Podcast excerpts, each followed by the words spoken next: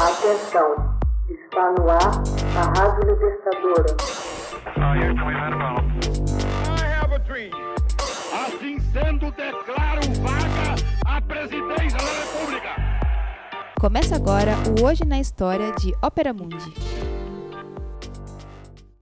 Hoje na História, 24 de novembro de 1957, morre Diego Rivera, consagrado artista plástico mexicano. Morreu em 24 de novembro de 1957, aos 70 anos, Diego Rivera, destacado artista mexicano, famoso por pintar obras de alto conteúdo social em edifícios públicos. Ele foi criador de diversos murais espalhados por cidades do México e dos Estados Unidos. O nome completo do artista mexicano era Diego María de la Concepción Juan Nepomuceno Estanislao de Rivera e Barrentos Acosta e Rodrigues. Facilitando a vida de jornalistas e do público, ele decidiu adotar apenas como nome Diego Rivera. Nascido em 8 de dezembro de 1886 em Guanajuato, Rivera começou, a partir de 1896, a fazer aulas na Academia de São Carlos, desobedecendo desejos de seu pai, que queria vê-lo na carreira militar. No começo do século, Diego Rivera recebeu bolsas de estudo para viajar à Espanha e conhecer as obras de Goya, El Greco, Bruegel e ingressar no ateliê de Eduardo Chicharro, um dos mais importantes retratistas espanhóis.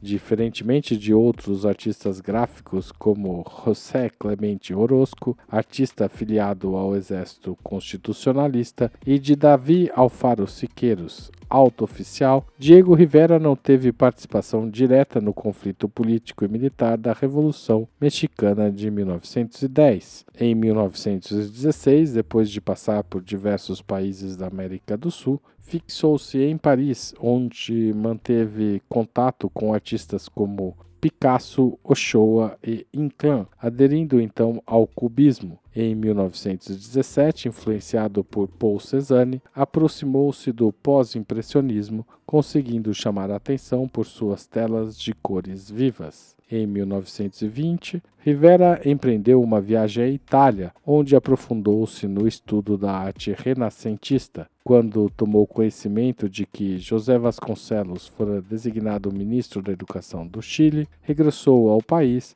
e participou de iniciativas artísticas ao lado de Orozco, Siqueiros e Tamayo.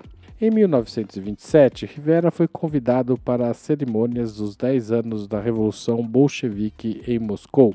Casou-se com a pintora Frida Kahlo em 1929, ano em que foi expulso do Partido Comunista. Em 1930, foi convidado a realizar diversas obras nos Estados Unidos, onde sua temática comunista desataria contradições, críticas e atritos com proprietários, governo e imprensa locais. Em 1933, ocorreu um dos episódios mais controvertidos de sua vida. O magnata John Rockefeller contratou Rivera para pintar um mural na entrada do edifício RCA em Nova York.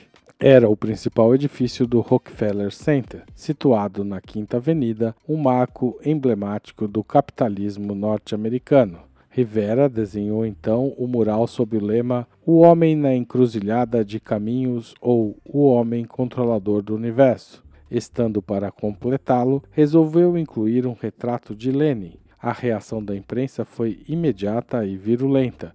Rockefeller considerou o retrato como um insulto pessoal, mandou cobrir o mural e ordenou que a obra fosse destruída. De volta ao México em 1934, Rivera pintou o mesmo mural no terceiro andar do Palácio de Belas Artes. Em 1936, ele solicitou ao presidente Lázaro Cárdenas asilo político a Leon Trotsky, o que se concretizou no ano seguinte, sendo recebido na Casa Azul de Frida Kahlo.